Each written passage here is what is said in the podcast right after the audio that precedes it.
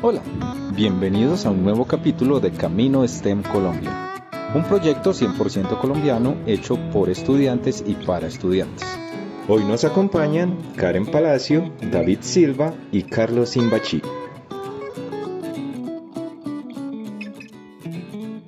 Hoy tenemos una invitada muy especial. Ella se llama Ángela Barragán. Ella es física de la Universidad de Antioquia e hizo su máster en física en la Universidad Nacional Autónoma de México. Luego hizo su eh, doctorado también en física en la Universidad de Illinois y ahora está haciendo una eh, estancia postdoctoral en la Universidad de Chicago. Ángela, bienvenida, ¿cómo estás? Muchas gracias por esta invitación, muy bien. Aquí en Chicago cambiando el, eh, las, las seasons, entonces es muy bueno porque cambia uno ya del verano caliente a ya esperando el frío. y en Chicago sí que hace un buen frío, como Sí, el invierno es, es fuertecito acá, eh, neva mucho y es la ciudad de los vientos, entonces eh, sí, es durito. Sí, me imagino.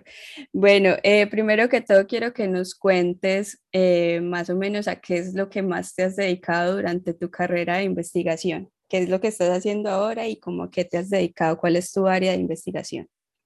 Bueno, yo empecé haciendo investigación eh, más propiamente en la Universidad Nacional Autónoma de México, en la Ciudad de México. Pero yo hice mi maestría en óptica cuántica.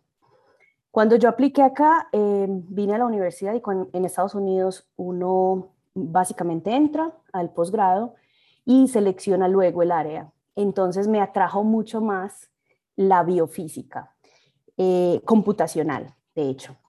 Entonces empecé en mi doctorado haciendo biofísica computacional y básicamente lo que, hace, lo que he hecho desde ese entonces hasta ahora es aprender mucho de biología y mucho de química y eh, aplicar mucha física al modelamiento de proteínas. Entonces lo que yo hago es modelar proteínas y estudiar en particular procesos de mecánica cuántica que ocurren al interior de estas. Entonces hay eh, reacciones químicas como rompimiento y formación de de bonds entre drogas o moléculas, eh, sea para inhibir una, una quinasa o una proteína o una enzima que uno necesita inhibir, entonces eh, procesos de drogas con proteínas y también procesos naturales que ocurren pues funcionales de, las proteínas también, de otras enzimas, como eh, algunas transferencias de electrones y protones que pasan entre, entre unas moléculas especiales y las proteínas.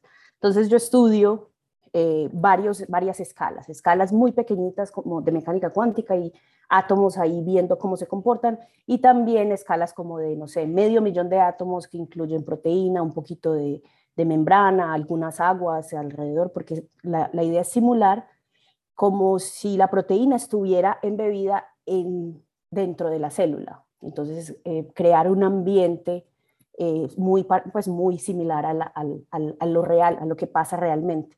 Y usamos estructuras que son obtenidas experimentalmente, sea con eh, rayos X, eh, espectroscopía de rayos X, o cryo-EM, que es una nueva técnica que, que es muy buena. Entonces usamos también cosas experimentales, no es completamente teórico el modelamiento. Súper interesante. Y bueno, en tu caso particular, eh, para nosotros es muy interesante porque eh, ya has hecho estudios de posgrado en dos países, como hiciste tu maestría en México, hiciste tu eh, doctorado en Estados Unidos, pero me quiere volver un poquito como desde el inicio del pregrado, que nos cuentes un poquito ahí em, ¿Cómo fue tu preparación en el pregrado para buscar posgrado? O sea, desde el pregrado sabías que querías hacer un posgrado, que lo querías hacer en el exterior. Eh, ¿Cómo fue tu, tu, paso por el pregrado? Sí, a ver, en física, el pregrado, hace 2008, digamos, ¿cierto? Eh, yo tenía un par de amigos que se estaban graduando y uno de ellos dijo, bueno, me voy para Estados Unidos a hacer el doctorado y con él hice todo el proceso ¿cierto? Y otro amigo que por el contrario dijo, no, me voy para México. Entonces ambos se fueron a hacer sus posgrados, los dos obviamente tuvieron procesos diferentes y yo veía que se, veían se iban mucho mis compañeros para Brasil o para México a hacer maestrías, ¿cierto? Uno que otro sabía yo que había hecho un doctorado en, en Italia o en Francia, pero yo no conocía nunca a nadie con un doctorado en Estados Unidos. Y pues no sé, uno en, en, Colombia, yo pues no sabía mucho de la situación política de acá, yo solo veía como, ah, Estados Unidos, no, eso, el imperio, no, yo no quiero ir por allá.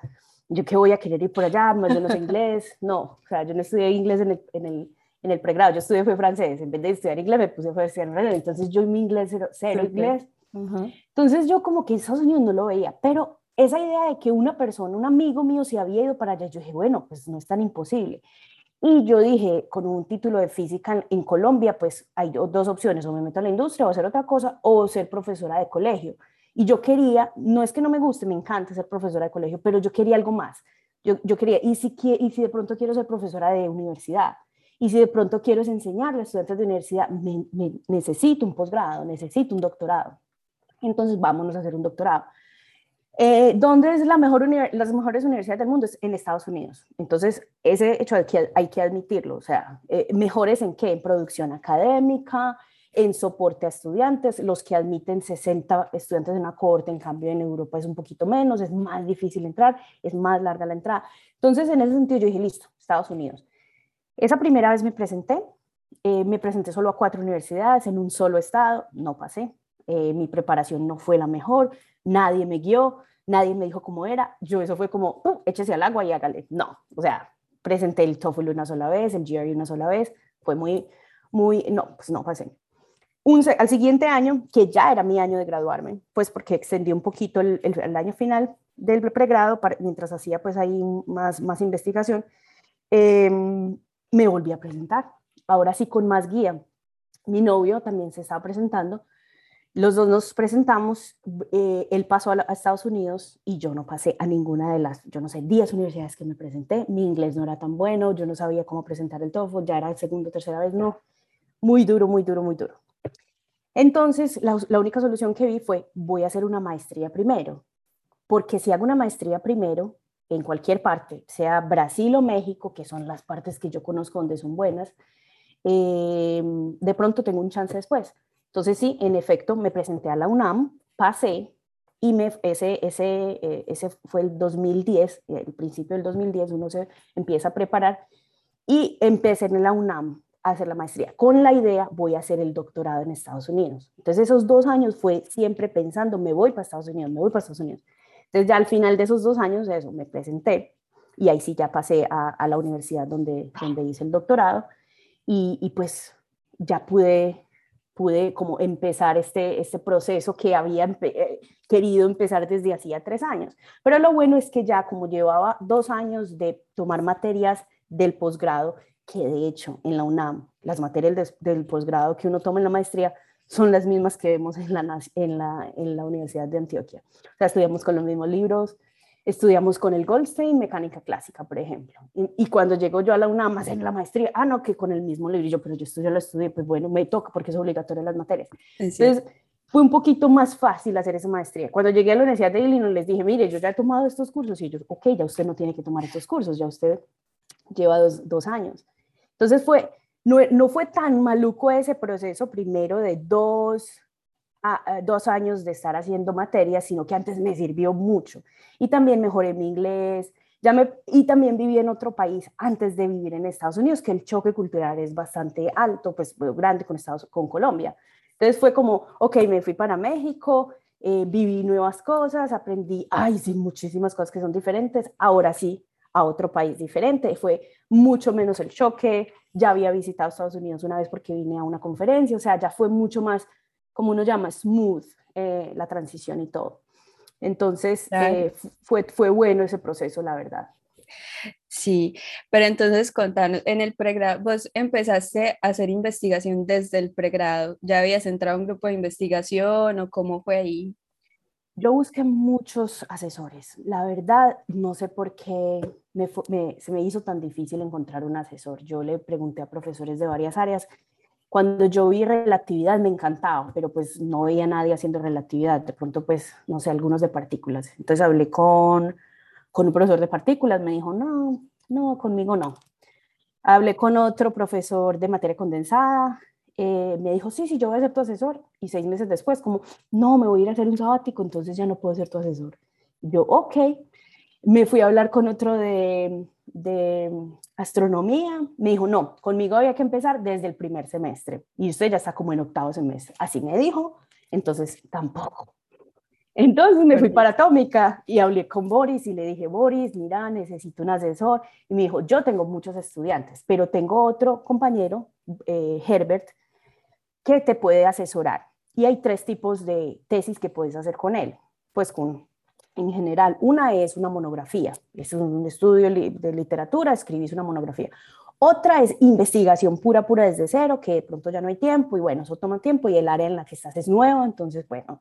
Y la otra es como un intermedio, que es entre monografía e investigación, porque haces un poquito más, o sea, de lo que ya he hecho, empujas un poquito la barrera un poquito de investigación, aunque no se va a publicar tal vez o, o no sean resultados súper buenos porque no hay tiempo, pero bueno, está ahí. Entonces yo me escogí ese intermedio, empecé con Boris, entonces, eh, con Herbert, perdón, y, y se hizo como que un intento de investigación, ¿cierto? Como que ese fue mi primer empape a, ah, bueno, hay que hacer cálculos y luego hay que escribir un reporte y todo esto, ¿cierto? Pero no se hizo investigación real. Yo sí escribí al final un paper en colaboración con otro compañero, pero pues eso no resultó porque, eh, eh, eh, en publicación. Sí lo mandamos y todo, pero pues no, no resultó, no, no, no, fue a mayores, porque sí había mucho más que hacerle. Y yo ya me fui para México, entonces ya, la cosa básicamente en, ese, en esa investigación quedó ahí. En México también, como fueron dos años de puras materias, materias, materias, también era como, bueno, tenés que hacer investigación. Es como que uno empieza ahí también, ¿cierto? De ahí salió un paper también con los compañeros del grupo ya sabía un poquito más y ya al llegar a Estados Unidos ya sí, ya uno es cuando empieza, pues al menos yo en el doctorado es que ya empiezo a saber qué es la investigación, ¿cierto? Y eso que todavía estoy ahí Claro. Eso no es como... Todo el tiempo estamos aprendiendo. Sí, sí, entonces no es como un proceso así como a otros compañeros que yo sí noté, por ejemplo, los jóvenes investigadores de la Antioquia, que es como, ah, ya desde el, no sé, quinto semestre ya están haciendo investigación real, investigación, y es más. Entonces para mí fue más como meta, meta el dedito a ver en el agua, a ver si le gusta o a ver si, que es cierto, como, como muy empapado, no, no profundamente. Entonces vos dirías que, o sea, si una persona ahora está haciendo el pregrado, ya lo está terminando, no tiene tanta experiencia en investigación, lo que nos estás diciendo es, incluso así podrían llegar a encontrar un posgrado en Estados Unidos.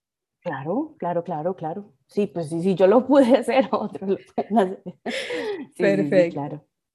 Pero siempre teniendo en cuenta que es probable que sea mejor hacer una maestría de pronto primero, algo que tenga un poco de experiencia, ¿no? Por dos razones. Una, porque la carta de, de, recomendación de un profesor de maestría es un nivel diferente de una carta de, de recomendación de un profesor que, que hizo con vos el pregrado. Entonces uno hace la maestría pensando voy a ir a hacer el doctorado por esa razón, porque uno también quiere la carta de recomendación y porque también aprende un poquito el nivel que hay que tener, nivel de, nivel de, carga, de carga académica, porque es tomar cursos, hacer investigación. Entonces las dos cosas. Y pues escribir papers, ¿cierto? Entonces usted en el último año de la maestría está haciendo esas tres cosas al mismo tiempo. Entonces es como, ah, el nivel que yo voy a tener de carga académica en el doctorado va a ser este. Va a ser estudiar mucho, va a ser mucha investigación, va a ser leer bastante, va a ser escribir bastante. Entonces también por eso es bueno. En Estados Unidos los muchachos se gradúan acá a los cuatro años. Estudian su pregrado en física, que de hecho es muy, muy, muy diferente a lo que nosotros estudiamos. Ellos ven una sola mecánica cuántica, ellos ven relatividad como opcional, es como, bueno, no sé qué ven ellos. Se gradúan y ahí mismo se presentan al doctorado y pasan, ¿cierto? Porque aquí el, el, sistema de admisión para, para esta gente de Estados Unidos es muy diferente a la, a la admisión para internacionales. Entonces nosotros tenemos que básicamente competir con eh, indios, chinos y gente del resto del mundo y otros eh, latinos.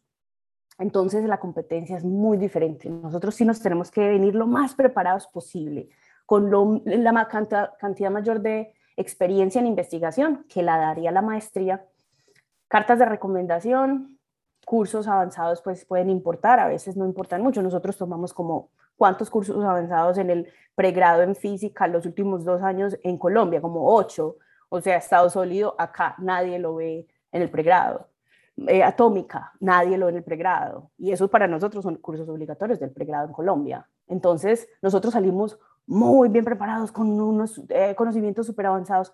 El problema es que no hemos hecho mucha investigación y acá las universidades a las cuales uno se presenta los doctorados son para hacer investigación.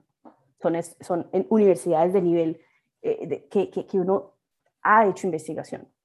Entonces, a veces los estudiantes de pregrado acá, en los, en los veranos, se van y visitan universidades y están tres meses con un profesor de Harvard, de MIT o de, pues, de cualquier universidad haciendo investigación por tres meses y a veces salen publicaciones de ahí. Porque las hacen, o sea, la investigación o ese, ese empape lo hacen con estudiantes de posgrado, con postdocs, ¿cierto? No es el profesor que los lleva de la mano, es los estudiantes de posgrado, los postdocs y así, que los cogen y les enseñan todo eso, entonces ellos, ellos a veces salen con, con cosas muy buenas y a veces salen con cartas de recomendación de profesores de acá.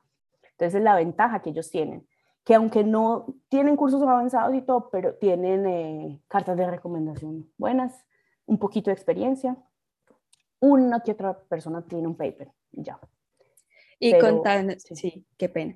Y contar, contanos, o sea, nos contaste que cuando te presentaste la primera vez eh, a Estados Unidos estabas en el pregrado, te presentaste a cuatro universidades, o sea, contanos más o menos cómo seleccionabas dónde te ibas a presentar y un poquito más detallado cómo es ese proceso de presentarse a un posgrado en Estados Unidos.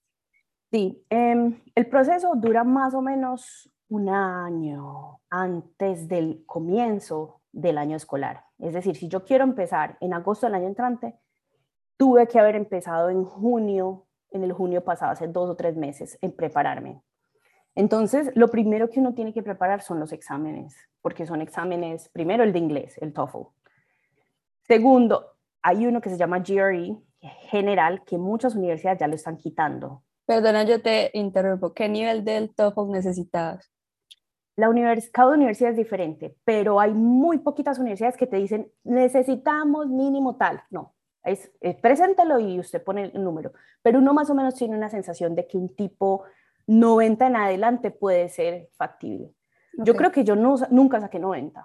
Yo creo que quedé como en 89 o 90 y eso es bajito para el nivel que uno necesita acá para, pues, para estudiar, porque yo no sabía tomar ese examen, lo presenté muchas veces y nunca saqué más de eso, porque hay que prepararse para tomar el TOEFL. El TOEFL no es un examen de conocimiento en inglés, el, TOEFL es un examen de prepararse para tomar específicamente ese, ese, ese examen.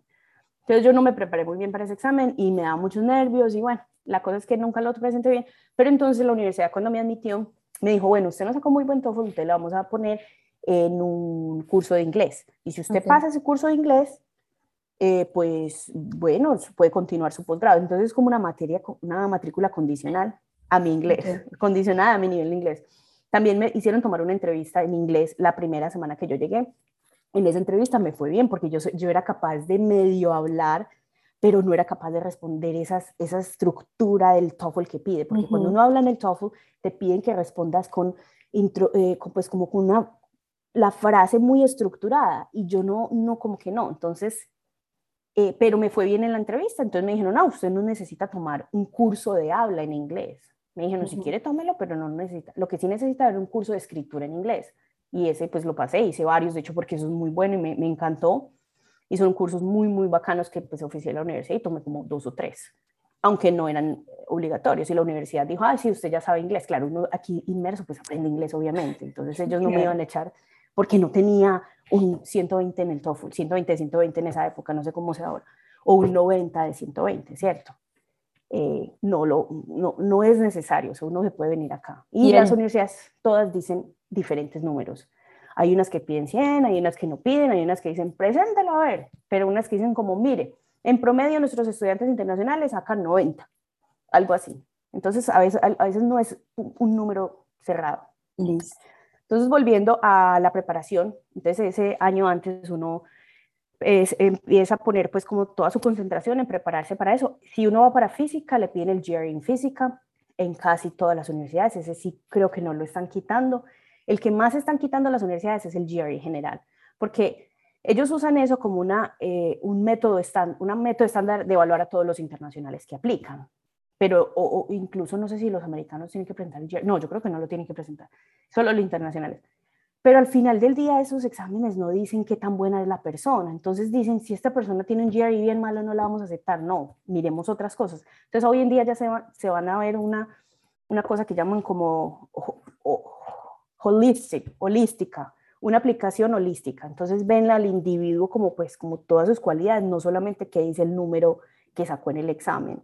Por eso están tratando de quitar y también porque se dan cuenta que que genera una desventaja impresionante en estudiantes que, por ejemplo, no pueden pagar exámenes o no lo pueden pagar dos veces sino una sola vez. Entonces usted lo presenta porque eso es muy caro. Entonces es muy, es muy eh, marcada la diferencia entre una persona con recursos sacándose un, puntaje muy alto en un GRE y en un TOEFL que una persona de bajos recursos. Entonces ellos están quitando eso en muchas universidades. Y ya luego al final... Sí. un pequeño paréntesis, pues para un poco de contexto. Esos exámenes valen alrededor de 240 dólares, que dependiendo del precio del dólar pueden superar el salario mínimo colombiano. Imagínate. O sea, están así de caros. Cuando yo, a mí me tocó, eran 180 dólares, algo así cada uno. Y pues yo, o sea, ¿de dónde se ahorra uno cada vez que, que, que toma eso? Y son tres exámenes mínimo en física, son el GRE de física, el GRE general y el TOEFL mínimo tres exámenes. Y luego, cada vez que uno dice, ah, bueno, eh, le dice a esa, a esa empresa, mándeme los resultados de mi examen a una universidad, también hay que pagarles como que 25 dólares por cada resultado que uno manda a cada universidad. Entonces eso suma, suma, suma, suma, suma bastante. Por eso esto también requiere de ahorrar un poquito y de buscar las ayudas que más se puedan de gente que uno tenga en el exterior. Por ejemplo, cuando yo mandé mis paquetes, mis cuando, cuando yo apliqué las primeras, no sé, no sé si todas las veces, eran eh, papeles físicos que había que mandar. Por ejemplo, de la Universidad de Antioquia hay que mandar las notas y traducidas y en un sobre sellado. Y eso hay que mandarlo desde Colombia hasta cada universidad.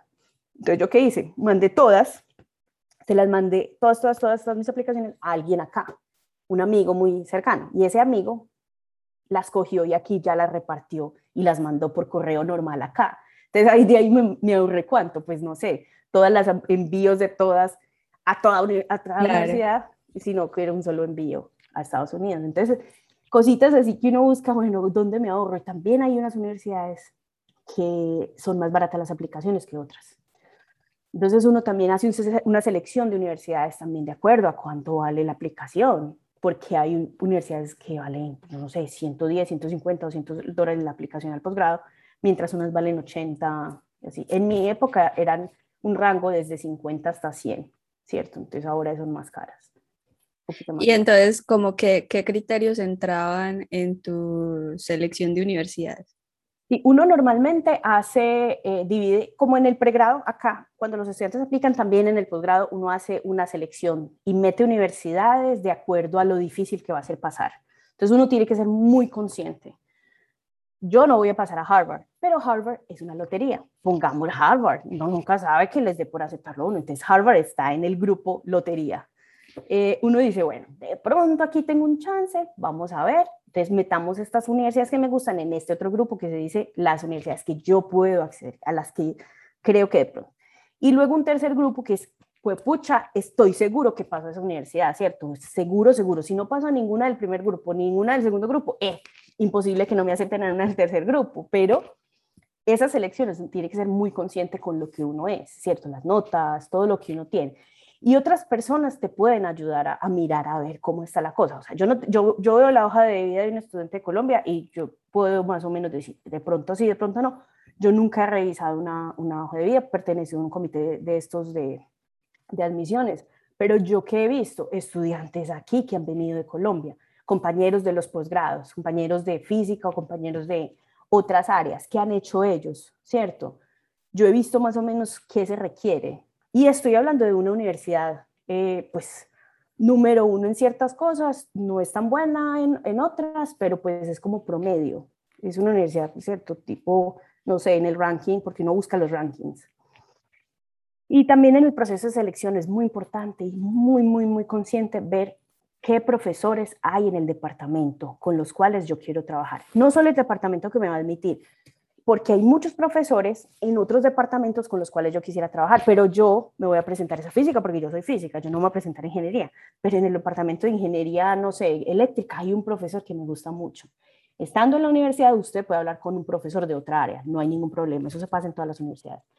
Entonces, tiene que haber por lo menos dos o tres profesores con los cuales uno le gustaría trabajar, porque si no funciona con uno, tiene que funcionar con el otro o con el otro, ¿cierto? Y también, como en mi caso, estar dispuesto a cambiarse de área de investigación, porque uno en física muchas veces no está seguro, ¿cierto? Uno, uno tocó un poquito de esto de aquello de aquello y le gustaron, pero uno en realidad no conoce las áreas bien, bien, bien hasta que hace algo en ellas, ¿cierto? Tomar una materia no te da mucha, mucha idea. Eh, entonces también es abrir la mente, porque uno pasa al posgrado acá y pueden suceder mil cosas, como por ejemplo, se le muere a uno el asesor en medio del doctorado y uno qué hace. Eso me pasó a mí. Entonces me tocó, no menos mal, no me tocó cambiar de investigación. Yo ya sabía el camino, él ya me lo había dicho y yo seguí el camino que él me dijo yo ya estaba relativamente al final. Entonces también hay muchas cosas que pasan y es muy normal para compañeros míos que yo he visto y compañeras que han cambiado de asesor o asesora. No, no me gustó este, no nos entendimos, eh, me trató muy mal, porque es que a veces hay ambientes muy pesados en ciertos laboratorios, o a veces dos personas no se entienden. Sí. El ambiente es bien y no se entienden y ya, entonces uno cambia.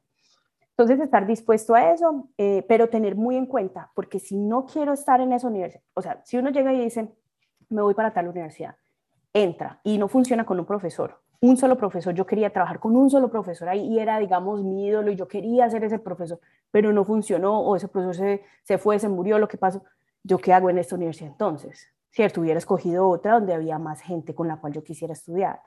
Entonces, ese, ese proceso, eso, entonces, eso toma mucho tiempo. Uno tiene que buscar universidades, buscar profesores, buscar áreas de investigación, buscar rankings. Los rankings son muy importantes para uno, porque ¿quién no quiere estudiar en Harvard? Ah, pues sí, claro. Pero en Harvard puede que no esté, eh, no haya profesores casi con los cuales yo quiera trabajar. Hacen cosas muy bacanas y todo, pero no me gustan a mí. no, no, me llaman tanto la atención. He leído los papers y ya me parecen aburridos, entonces no quiero eso, quiero es otro, cierto, otra universidad. Y, y hay infinidad de universidades aquí, o sea, uno no se imagina, y son buenas, y son buenos asesores. Y uno puede tener un futuro muy bueno estudiando en una universidad no tan, no, no, no tan bien rankeada. Y uno no se imagina hasta que uno viene y conoce gente y atiende conferencias y, y se da cuenta que es que en realidad hay muchas más que Harvard y Yale, ¿cierto? O sea, muchas, muchas, muchas universidades. Yo, por ejemplo, la universidad donde hice el doctorado, yo no sabía que era tan buena. Cuando vine aquí, y es que fue que me di cuenta, ah, es que esta universidad es número uno en materia condensada en el mundo, en el mundo. Y yo, ¿cómo así? O sea, ¿pero por qué? Iba uno a ver y, ah, claro, la producción, los profesores, hay un Nobel en, vivo en materia condensada, o sea, eh, también es buena en biofísica, pero ¿por qué es buena en biofísica? ¿Qué es eso de biofísica? Cierto, yo no sabía ni qué era biofísica porque cuando yo estaba en la Antioquia no había área de biofísica, llegó un profesor nuevo y, y, había como al final de mi carrera y ya, pero pues no, no sabía qué era eso. Entonces yo no sabía muchas cosas hasta que llegué acá, ¿cierto? Y, y es, eso no se lo dicen a uno y uno no lo tiene entendido hasta que, hasta que lo hace y viene y llega y ve, ¿cierto? Hace investigación en ello. Eh, vos mencionaste que, que mirabas los rankings. ¿Ese fue el mecanismo de búsqueda que utilizaste para conocer a esas universidades o hay, hay bases de datos o algo más allá de usado? Sí, hay unos rankings, hay uno muy, muy usado que es el US News. Eh, US News se busca así como Ranking Universities US News. Esa es como la primera, eh, eh, digamos, la primera parte de esa selección que uno hace, porque uno va y mira en el ranking y uno dice, de la 1 a la 10, esas pueden ser mis, mis loterías. Entonces, uno busca las primeras 10 universidades en física o en el área de uno, porque también se pueden buscar por área, por física o por, no sé, número de publicaciones. Entonces uno dice, listo, esas 10 van a ser mis, mis, mis, mis, eh, loterías. Yo sé que tal vez no va a pasar allá. Uno mira, de, digamos, de la 10 a la 30, entre esas 10 universidades, eh, entre esas 20 universidades, cuáles me gustaría, dónde quedan localizadas, porque hay gente que le importa mucho la localización, a mí no, pero hay gente aquí que sí, no, no quiero en una ciudad costera, no, no quiero en el frío, no, no me gusta el calor, no, no me gusta, no sé, los tornados, ¿cierto? Entonces, uno busca también geográficamente, entonces busca ahí, y ya luego uno váyase más de la 30, de la 30 a la 50 a ver qué encuentra, y hay universidades muy buenas ahí, que esas puede que sean las donde uno vaya a estar más contento y vaya a producir más y vaya, no sé, a, conseguir un buen doctorado y cartas de recomendación que luego eh, más adelante van a servir, ¿cierto? Esa es la primera como sensación que le da a uno, pero no necesariamente es como uno las selecciona, como uno las califica. Porque es que uno dice, uno lee todas las universidades de la 1 a la 50 y uno dice, yo quiero decir, pues yo quiero irme a estudiar a todas, ¿cierto? No, esto es mucho. Uno no se puede presentar a 50 universidades, no, no hay plata y no hay tiempo, o sea, no. Pero sí pueden, entre las primeras 10, decir, listo, eh, quiero Harvard y quiero Yale y quiero U Chicago, ya, tres. De la otra quiero 10, no sé, de estas 10. Y de la última, eh, no sé, me interesan dos no sé, Nebraska y otra. En, en Nebraska hay gente buena, ¿cierto? Y uno dice, ah, pero Nebraska, sea uno va a ir a ver, no sé, vacas, qué sé yo, qué hay allá. Pero son universidades muy buenas. Sí. Sí, y eh, ahora hablando, hablando un poquito como de, de la parte más humana, como que fue lo que te motivó a perseverar y seguir como intentando volver a presentarte y volver a presentarte y volver a presentarte y no, no desanimarte porque me dijeron que no en todas. Sí, sí, sí, quizás el, primer golpe es duro, eh, pero pues yo no sé, es, es, la forma de ser mía, la crianza de no, no, no desfallecer, siga porque es que, o sea, es esto o esto.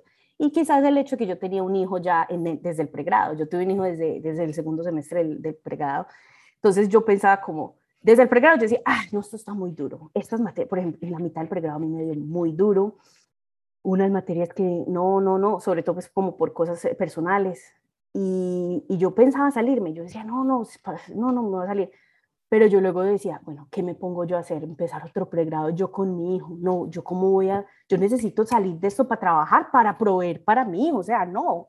Entonces quizás él era también otra motivación para mí. No, no, no, no, tenés que terminar, tenés, porque es que ya avanzaste, ¿cierto? No. Para la maestría fue muy bueno porque cuando, cuando, cuando me, me, me presenté a, a, Estados Unidos y no pasé, eso ya fue una pre-preparación para el examen de admisión a México. Entonces cuando me aceptan en la, en la UNAM, y yo como, wow, y con todo pago, y me pagan, y, y, es gratis. Y yo no, vámonos. Además, para mi hijo sería súper bueno, es otro, eh, otro país y todo, vámonos. Nos fuimos. También durísimo, estaba lejos de mi novio que sí estaba en Estados Unidos, que él sí pasó a Estados Unidos y fue muy duro, dos años muy, muy, muy, muy duros, también separada pues de mi novio y en un nuevo país, menos mal tenía amigos allá. Pues mi, mi mejor amiga me recibió en México. Entonces, eh, como que también pensaba, ¿y yo qué me pongo a hacer si dejo este, este, esto? No, no, no, no, yo tengo que seguir, o sea, es que no hay otra opción. Básicamente, yo no veía más opciones que seguir. Para mí no había más opciones. Al empezar el doctorado, los cinco primeros años también igual. Ah, esto está muy duro, yo quiero dejarlo, qué. Pero pues era, era eso, o sea, no, no, no, si yo termino mi doctorado, voy a tener un trabajo, voy a proveer para mi hijo, mientras tanto estamos bien, entonces, no, es que no hay más opciones para mí, yo no me voy a salir de esto. Y hay momentos, poquitos momentos en, en, mi, en mi caso, que me gustaban tanto, tanto, tanto, que yo decía, yo no quiero dejar esto. Estos, estos momentos de, de, descubrimiento, de aprender cosas nuevas.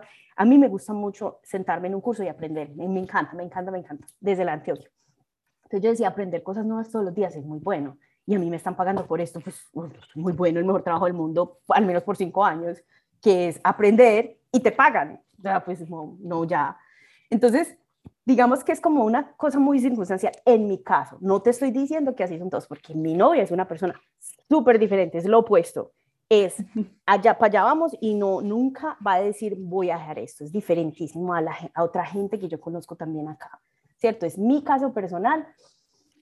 Como con muchas cosas, muchas cosas del ambiente. Eras muy flexible. Sí, también, por ejemplo, que era muy flexible, porque en la Universidad de Illinois, donde yo empecé, no había nadie haciendo lo que yo hacía en la UNAM, que era eh, cuántica óptica, pero, pero teórica. Había un profesor muy bueno, pero de experimento. Y cuando yo llegué acá, ay, yo no me quiero meter en un laboratorio completamente oscuro, cinco años, viendo ahí las ejercicios. No, esto no es para mí. No, no, no, yo no quería eso. Entonces, entonces yo dije, ve, este profesor, y cuando fui a, a visitar ese, ese laboratorio y vi una materia con ese profesor, yo dije, esto es lo mío. Porque a mí me gusta mucho la biología, aunque nunca tomé un curso de biología en el pregrado, porque uno en física no le permiten tomar materias de biología, pues a no ser que no se pida permiso. Eh, las del colegio, la biología del colegio, me encantaba. Y yo, ah, esta biología. La química no me gustaba tanto. Perdón, Karen. No, no hay problema. La del colegio no me gustaba. El profe no me, no me, no me la hizo gustar, entonces química. No le pasa. Pero yo veía era biofísica, yo no veía era bioquímica, pero resulté haciendo más química que cualquier cosa. Ahorita estoy en un departamento de bioquímica y molecular, eh, biología molecular, trabajando con un profesor que es químico. Entonces estoy haciendo más química que cualquier otro. Entonces sí, es como, como eso, como, como esas ganas de, de no, no, no, no, aquí no, aquí no, no se puede. Pero entonces lograste siempre como irte acompañada de tu hijo. Sí, sí, sí, afortunadamente para México, lo único, el único problema que fue en México fue que no lo tuve los primeros dos meses porque no me dieron la visa. Entonces yo llegué a México, sí, cuando fui a Bogotá pedí la visa con los dos, no, se la negaron a él, a mí me la dieron y me dijeron, vaya a México, haga un papel allá en, en migración y eh, ese papel es como una autorización para que su hijo pueda ir. Entonces me tocó dejar a mi hijo dos meses en Colombia. fueron dos meses durísimos porque yo no sabía si sí me lo iba a poder traer. Eh, pero finalmente me dijeron que sí, entonces, ¡pum!, eh, en octubre llegó eh, y ya vivió conmigo de dos años. Para Estados Unidos es lo mismo, me aceptan y uno en las, pues cuando ya empieza el proceso de visa y eso, uno dice, tengo hijo. Entonces ellos dicen, listo, le vamos a dar visa a usted y a su hijo de dependiente.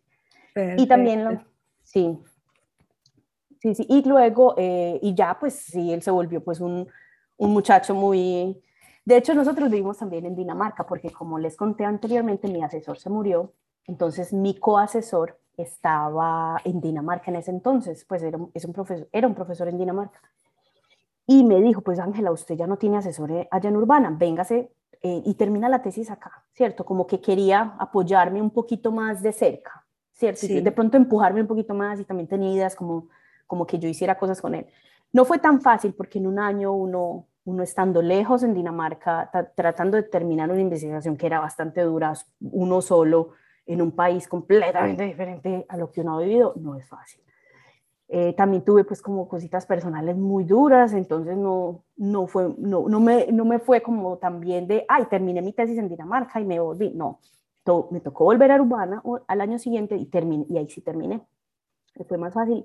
Y de hecho tuve mucho apoyo del, del, departamento de física cuando se murió mi asesor. Me dijeron básicamente, escoja el asesor que usted quiera de la universidad. O sea, si quieres un asesor en artes, escójalo. O sea, usted no necesita un asesor que la guíe así como que le cambie su investigación, no porque usted ya está muy avanzado, usted ya tiene papers, usted ya está en su cuarto, quinto año, no me acuerdo.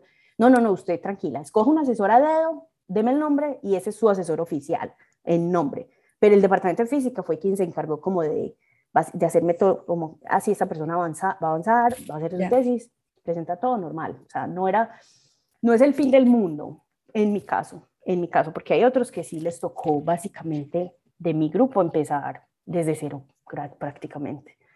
Y, y, entonces mi hijo sí, ha vivido conmigo en todas partes, se fue para Dinamarca, también volvió, ya se graduó del, de, la, high school, entonces ya está empezando la universidad.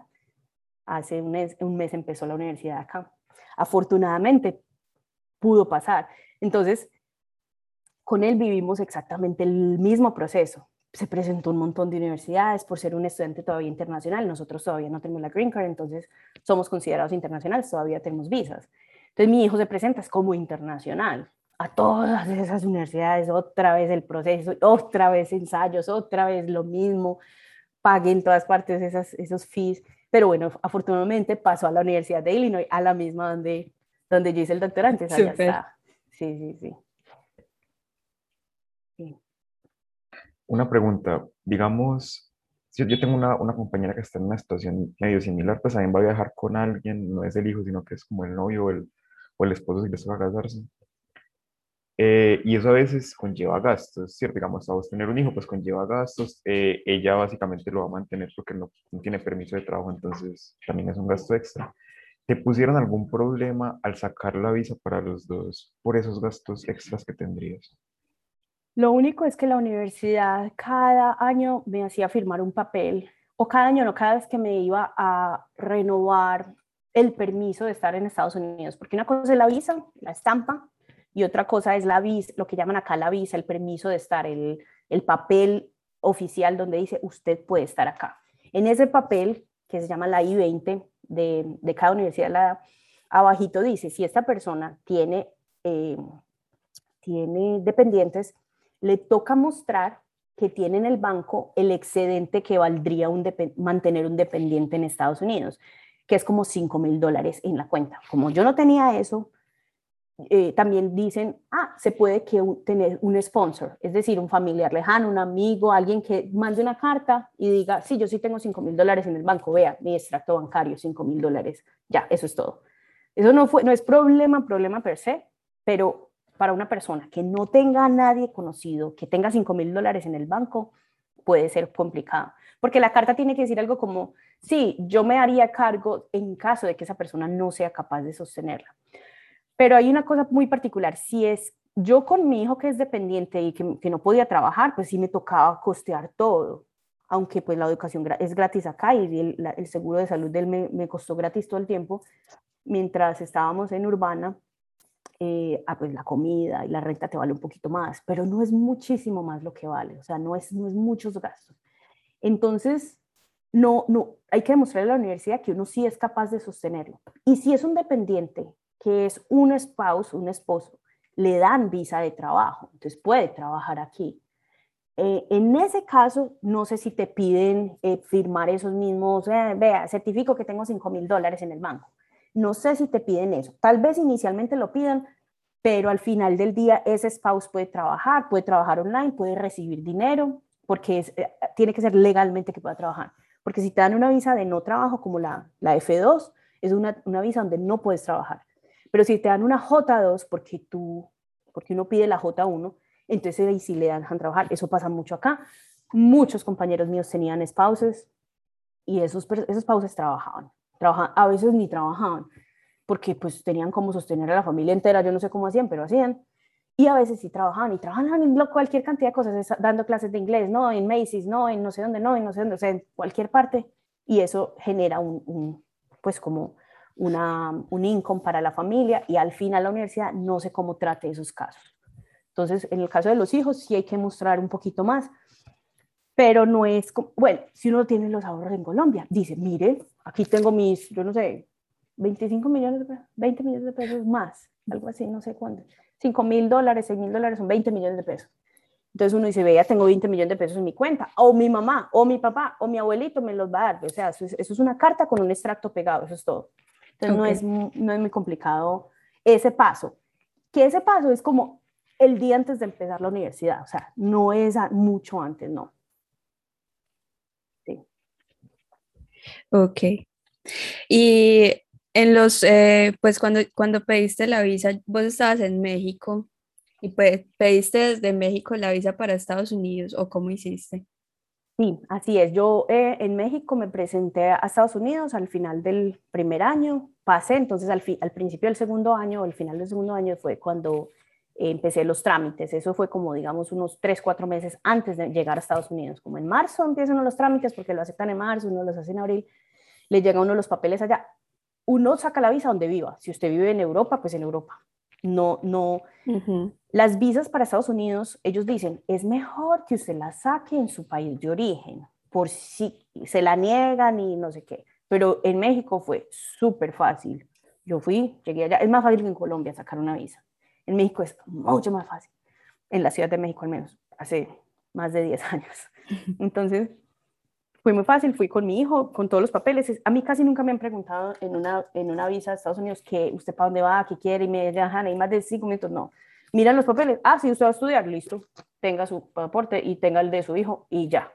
Es muy fácil porque la universidad se, se, encarga de darle a uno dos papelitos nomás y uno llena los formularios de una visa normal y es muy fácil, la verdad. Y según tu criterio, ¿el salario que le pagan a un estudiante de doctorado en Estados Unidos alcanza para vivir? Eh, depende del lugar. Estamos hablando de la Universidad de Illinois en Urbana-Champaign. Es supremamente barato el costo de vida allá. Pero si nos vamos a Berkeley, es extremadamente costoso. Berkeley es en California.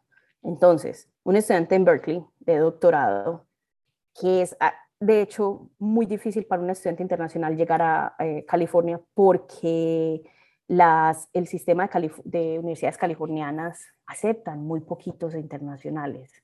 muy, muy, muy poquitos, sí, comparadas con el resto. Ellos tienen esas restricciones.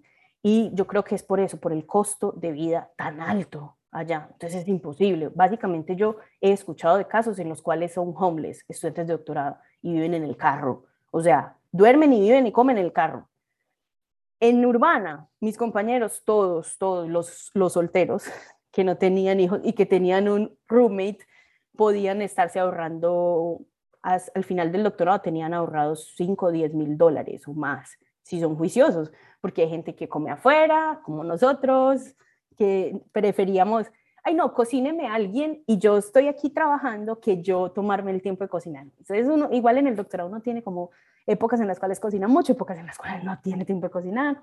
Eso genera un, gasto extra, em, pero estoy hablando de una renta de 600 eh, a 800 dólares en un pueblo como Urbana, Champaign, Urbana más que todo, y con un income de 2.000 dólares. Entonces, mucho menos de un tercio te lo gastas en, en renta, el resto te queda para comer y vivir y ahorrar.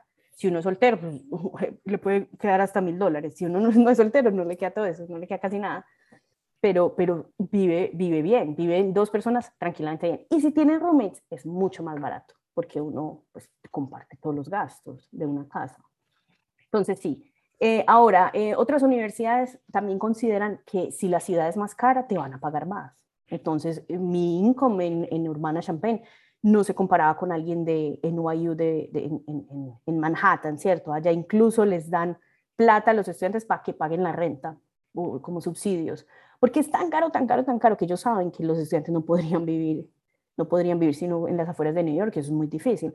Entonces les dan subsidios de vivienda, tienen unos dorms y, cosas así que ofrecen pues la universidad, que es más barato. También pueden vivir, no muy bien, pero viven. Yo tengo amigos que viven allá. Otras, o sea, otros consideran pues como la localización, ¿cierto? Pero en general, general, general, si a usted le ofrecen una posición de doctorado es porque le van a pagar lo suficiente para vivir en ese lugar, en general, sí. Excepto en California, que he escuchado cosas horribles, pero el resto del, país sí, sí se puede, incluso a unos, algunos ahorran mucho dinero, mucho, mucho dinero.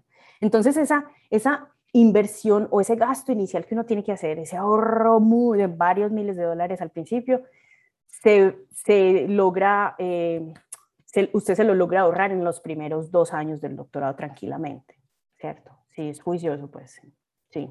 Uno puede pagar esa deuda si uno adquiere una deuda. Bueno, y no sé, ¿hay algo como que resaltes particularmente de tu vida en Estados Unidos? De pronto algún choque cultural que te haya llamado la atención, algo así.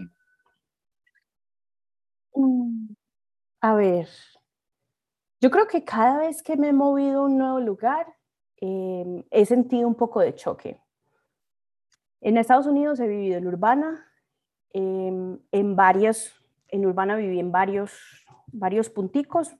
Es un pueblo que uno llama University Town, es decir, toda la economía gira en torno a la universidad porque es una universidad de 50.000 estudiantes, entonces básicamente los dos pueblos que quedan ahí junticos, todo gira en torno a ellos, entonces es una, una cosa muy tranquila, rodeado de completamente zonas rurales, entonces no hay nada por hacer allá.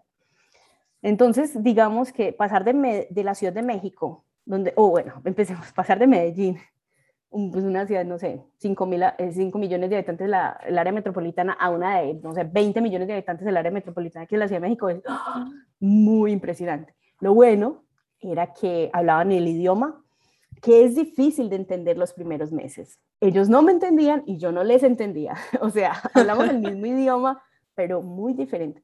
La comida, y uno es como, pero ¿cómo hacen para comerse parados ahí en una esquina unos tacos y con las manos sucias?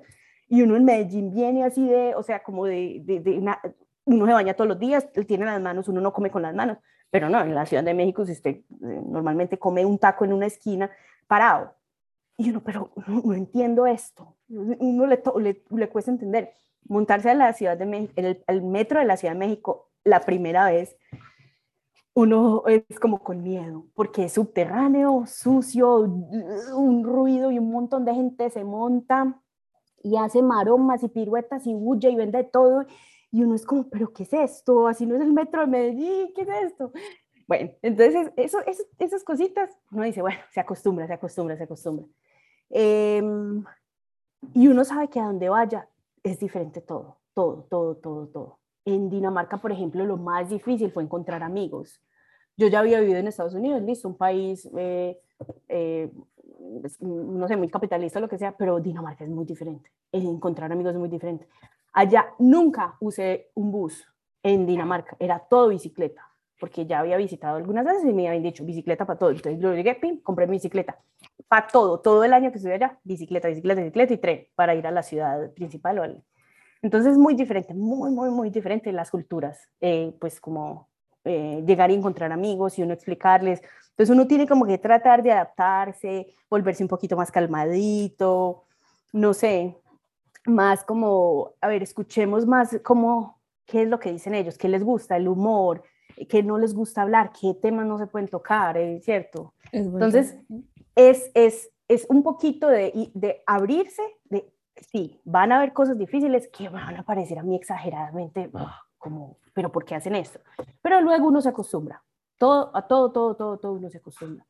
En Estados Unidos también he vivido en lugares como, ay, sí, pues rurales, y ahora vivo en la ciudad, ciudad de Chicago, pero hace dos años atrás vivía en los suburbios de, de Chicago, donde son allá pues puras señoras ricachonas que llevan sus hijos al, al, al, colegio y luego se van para el club a jugar golf todo el día y hacer yoga.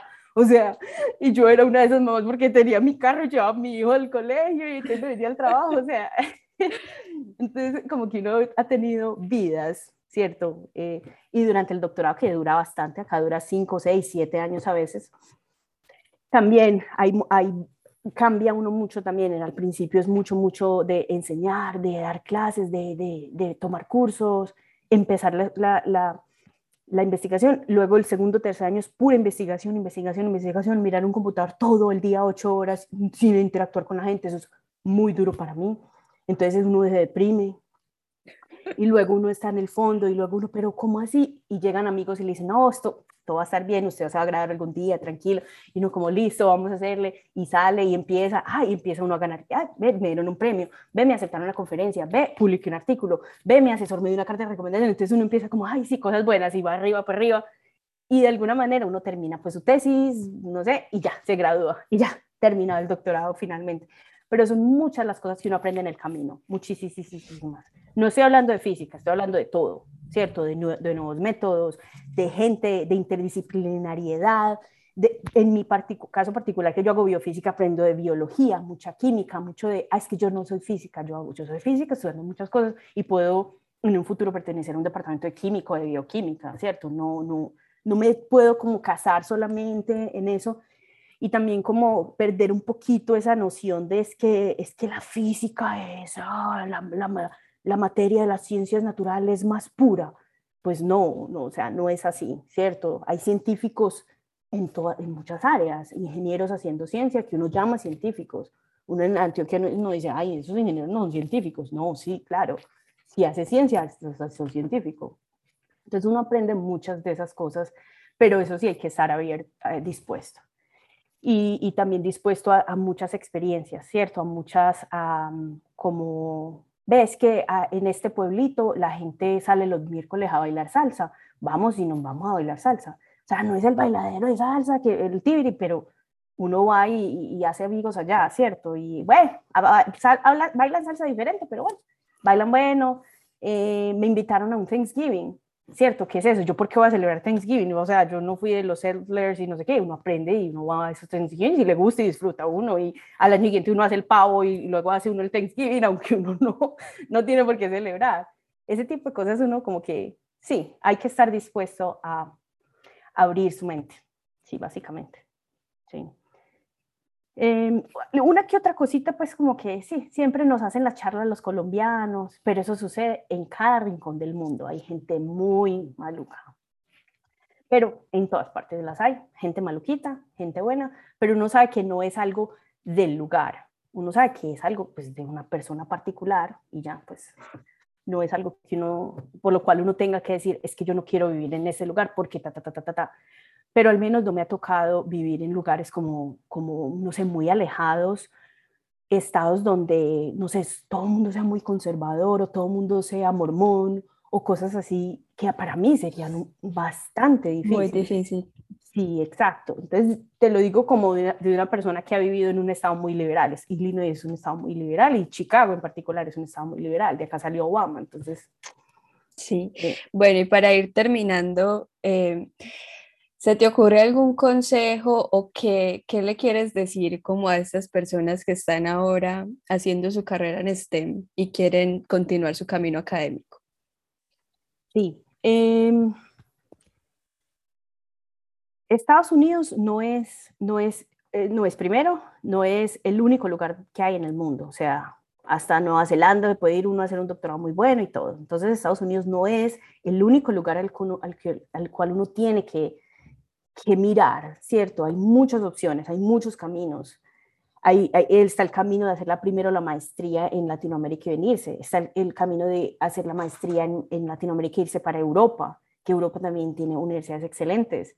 Hay muchos caminos y todos tenemos un camino diferente. El mío es muy diferente al de, al de, mi, al de mi novio en ese entonces y los dos llegamos a hacer el doctorado en el mismo lugar. Entonces, el camino de él era muy diferente, ah, cierto, preparaciones y cosas. El mío era lleno de, como de, a ver si termino, no, elijo y toda la cosa. No pasé tres veces, eh, pero aún así, igual lo logré. Igual logré llegar a Estados Unidos, igual logré terminar el doctorado, porque muchos compañeros míos se salieron del doctorado también.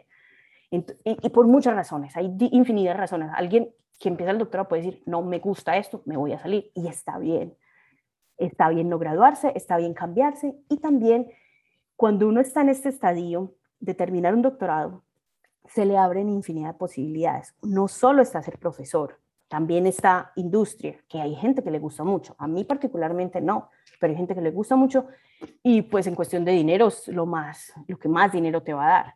Está la cuestión de solo educación, puedes solo enseñar. Con un doctorado puedes enseñar, enseñar, enseñar está la cuestión también de administración, está la cuestión de servicio. Entonces, hay muchísimas, muchísimas opciones cuando uno termina el doctorado, ¿cierto? El postdoc uno, uno también lo hace porque quiere seguir en la academia o porque quiere experiencia en investigación o porque quiere en la hoja de vida ese, ese chulito hice un postdoc, ¿cierto? O quiere una carta de recomendación o quiere probar, ah, esto a ver si me gusta. Entonces, hay muchas opciones, hay muchos caminos. ¿Cierto? Y, no, y no, uno, no tiene que estar 100% seguro, es que yo quiero ser un doctor, no, o sea, hágale a ver si le gusta y le parece bueno. Y hay gente así, que empieza como por probar y les va súper bien y les termina gustando lo más de pues, un montón y también publican un montón y son productivos y terminan siendo jefes de, de, de, de grupo de lugares muy, muy, pues muy reconocidos. Entonces, uno no tiene que tenerla segura tampoco desde el principio porque es que hay muchas, muchas, muchas que, cosas que pueden pasar en el camino. Sí, lo, y, lo y también pasar a una universidad, ver universidades que uno nunca ha escuchado en la vida, en la vida. O sea, la Universidad de Illinois, yo literal nunca la había escuchado en la vida hasta que empecé el proceso de aplicación. Abrirse, como, a ver, busquemos universidades, ves, estos hacen cosas bacanas, leer papers. Uno lee los papers y ve, las, ve de dónde son los profesores ah, este profesor es de la Universidad de Nebraska, entremos a la Universidad de Nebraska, Departamento de Física, ve, estas cosas son muy bacanas, yo quisiera aplicar allá. Hay muchos, muchos, muchos. Y lo otro es buscar eh, ayuda en otros. Entonces hay grupos, muy importante. eso, nosotros formamos un grupo, el grupo de colombianos en la Universidad de Illinois, o Colombian Student Association. Entonces ahí hay gente pregrado, posgrado, profesores y postdoctorado, hay gente de todos los niveles. Hay gente con familia, hay gente sin familia, hay hombres, mujeres, de todas las zonas de Colombia. Hay costeños, hay de Bogotá, hay de Medellín, hay de todo. Entonces, y hay gente de todas las áreas, de, de, de economía, de física, de todo. Entonces hay gente que a uno lo puede guiar, como no, es que yo me quiero hacer un doctorado en economía, vea, ahí le tengo el muchacho que, o la muchacha que hizo, el que siguió el camino que usted quiere seguir. Entonces busque gente también, apóyese en otros, porque yo no sé, nosotros los colombianos como que siempre llegamos a, buscar comunidad, las formamos y nos apoyamos entre nosotros. Al menos eso fue lo que yo he notado y lo que yo traté de hacer también allá, de, formar comunidad y buscar, buscar, buscar gente, que tocar puertas. Y nunca le, que le dé miedo a uno, nunca, eh, que nunca le dé miedo a uno, pues como mandar un correo, pedir ayuda, porque siempre hay gente dispuesta a ayudarle, porque a uno le ayudaron también, o uno se sintió muy solo. ¿Cierto? Muy como, ay, muy perdido en muchas, en muchas ocasiones y uno ya sabe más o menos el camino. Entonces, buscar eh, gente que ha tenido experiencias similares a las de uno, eh, para que le ayuden a uno de alguna manera, ¿cierto? Mentorías, eh, a, veces económicamente, porque uno necesita pagar el primer mes de renta de la universidad y no lo tengo, pues del, del uh, apartamento y no lo tengo. Y llega alguien y dice, bueno, yo te los presto porque sé que vas a venir de, de estudiante, o sea, me vas a pagar. Entonces también de muchas, muchas maneras uno puede encontrar ayuda. No, no puede uno decir, es que no tengo eh, la plata para aplicar, entonces no me puedo ir. No, o sea, bus, hay que buscar la manera es posible, es posible, es posible y no es muy, muy, muy imposible, ¿cierto? Entonces hay que, hay que buscar por, por todas partes. Muchas gracias Ángela por haber aceptado la invitación, de verdad nos diste mucha información, eh, tenés un camino que yo creo que es más parecido al que tiene la mayoría. O sea, uno piensa que, que, la mayoría de gente no, desde el principio ya tenía la vida resuelta. La verdad es que no. La verdad es que uno va resolviendo en el camino, a veces se cae se tiene que volver a levantar y, y seguir y perseverar. Entonces, tu historia nos ayuda muchísimo. Te agradecemos mucho que hayas estado con nosotros hoy. Así es. Y para, eh, muchas gracias a ustedes y para sus eh, oyentes cualquier cosa me pueden escribir. A mí me encanta, me encanta ayudar a la gente pues, en, su, en su estadio en que estén, ¿cierto? Entonces me pueden escribir. Karen les, les Por supuesto, vamos a dejar tus datos de contacto en la descripción del episodio. Perfecto, muchísimas gracias por la invitación. Muchas gracias hablar con ustedes. Muchas gracias, Ángela. Gracias por escucharnos. Agradecemos a nuestro equipo de producción, Karen Palacio, David Silva, Carlos Imbachi, Cristian Valencia, Julián Megio y Brandon Uzuga. Los invitamos a visitar nuestra página web para que encuentren más información. Síganos en Twitter y Facebook como Camino STEM Colombia y los esperamos en un nuevo episodio.